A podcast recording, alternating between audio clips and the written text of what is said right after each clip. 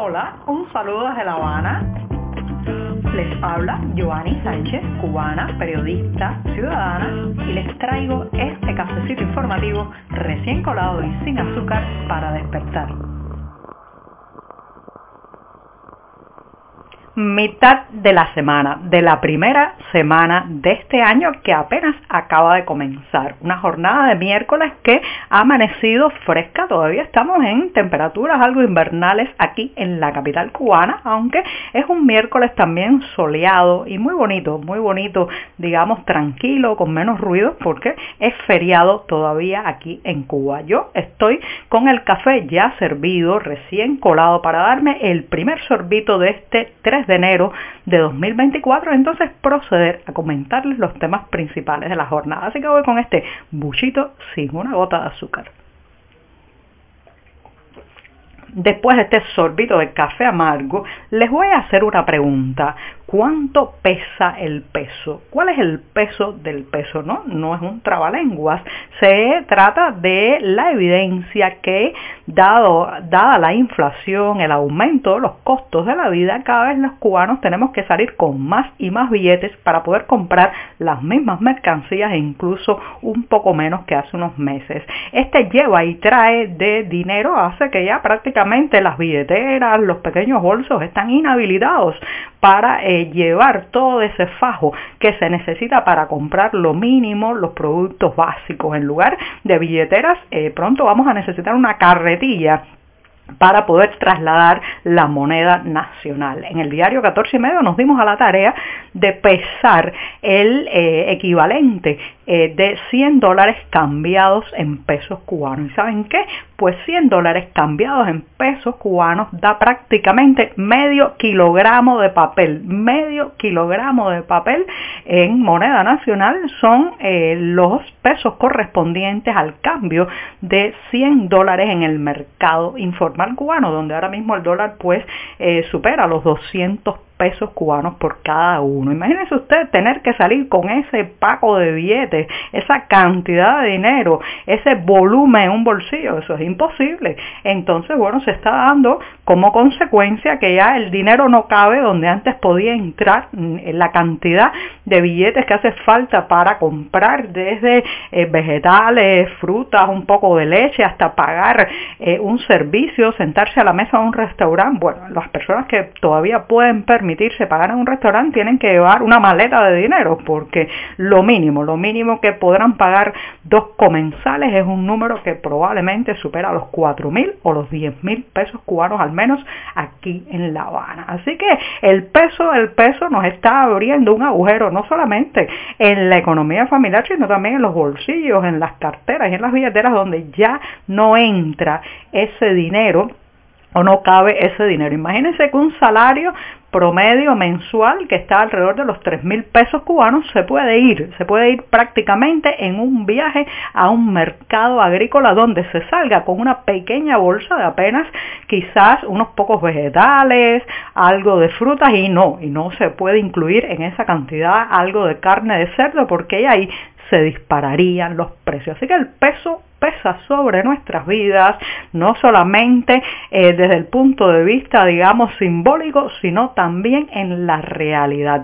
Mientras los cajeros automáticos tienen cada vez colas más largas y expiden menos y menos billetes, en el mercado informal se está moviendo buena parte de ese papel con los rostros de los héroes nacionales cubanos que cada vez sirve para menos. Incluso hay billetes que ya prácticamente ni se utilizan. El billete de 1, el de 3, el de 5, el de 10 o el de 20. Eso prácticamente ya no sirve para casi nada. Por lo tanto, la gente los rechaza porque sabe, sabe que la vida cubana actual se mide en miles y miles y el peso nos pesa.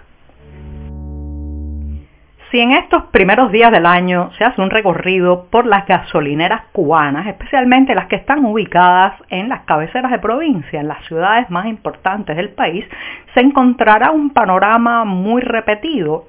Estos servicentros, la mayoría está cerrado, no están despachando combustible y nadie sabe cuál va a ser el nuevo precio de la gasolina o del diésel cuando se aplique el tarifazo, el paquetazo de ajustes económicos que ya anunciaron incluirá un aumento del costo del combustible. Hay un gran secretismo al respecto, se rumoran muchos posibles precios y tarifas y también se sabe que algunos de estos servicentros venderán solo en divisas para los turistas o para aquel que tenga algún tipo de facilidad para pagar con tarjetas magnéticas extranjeras de bancos extranjeros que eh, pues hagan eh, a el usuario o el cliente que las tenga poder adquirir directamente, y me imagino con menos colas y menos quebraderos de cabeza, eh, su gasolina en moneda extranjera. Ahora mismo hay muchos servicentros cerrados, incluso algunos de los más importantes, como por ejemplo cerca de nuestra casa está una gasolinera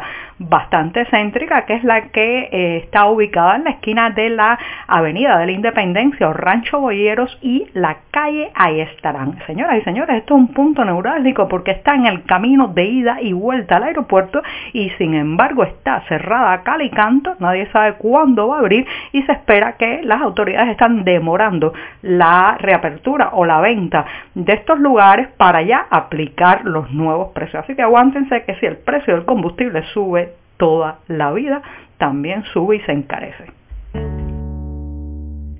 Lamentablemente se siguen acumulando las malas noticias para los cubanos y esta que voy a contar a continuación es una de las más tristes porque tiene que ver con la vida, especialmente la vida de los más pequeños y los más vulnerables. Se trata de la tasa de mortalidad infantil que sigue muy, muy deprimida en esta isla.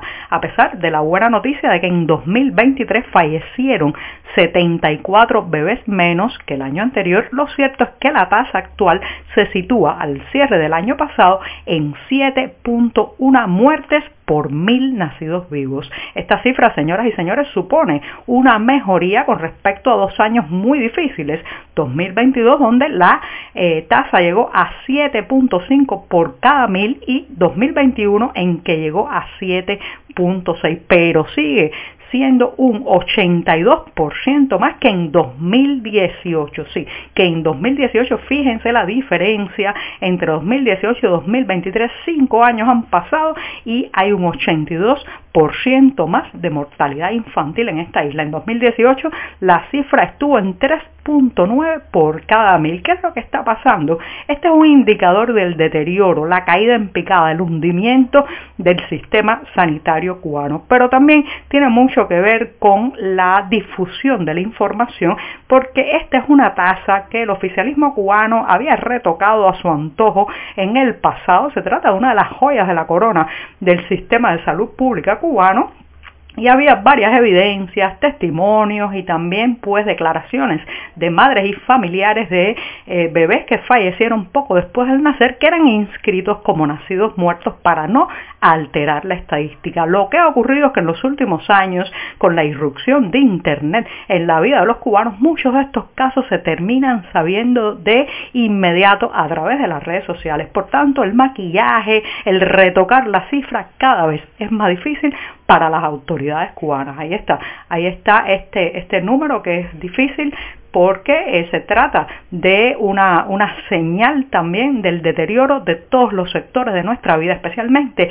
el sanitario, y dentro de él, pues algo tan importante como es garantizar la vida, el primer año de vida de esos niños recién nacidos. Honor a quien honor merece. Esa es la premisa que ha movido a la editorial El ATG a entregar tres de sus premios a grandes figuras de la cultura cubana por su trayectoria durante el año 2023.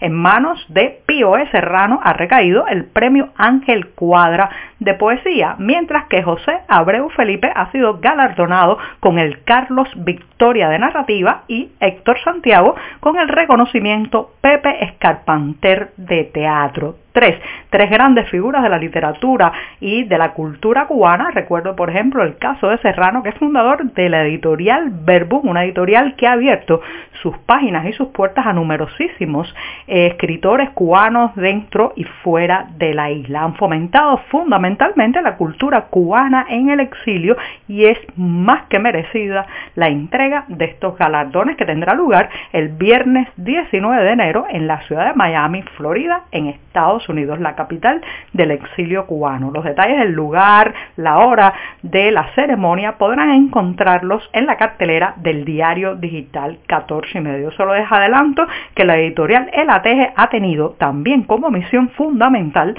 la difusión y la promoción de los valores artísticos de los cubanos en el exilio. Y con esto sí, me despido hasta mañana jueves, el primer jueves de este 2024. Muchas gracias.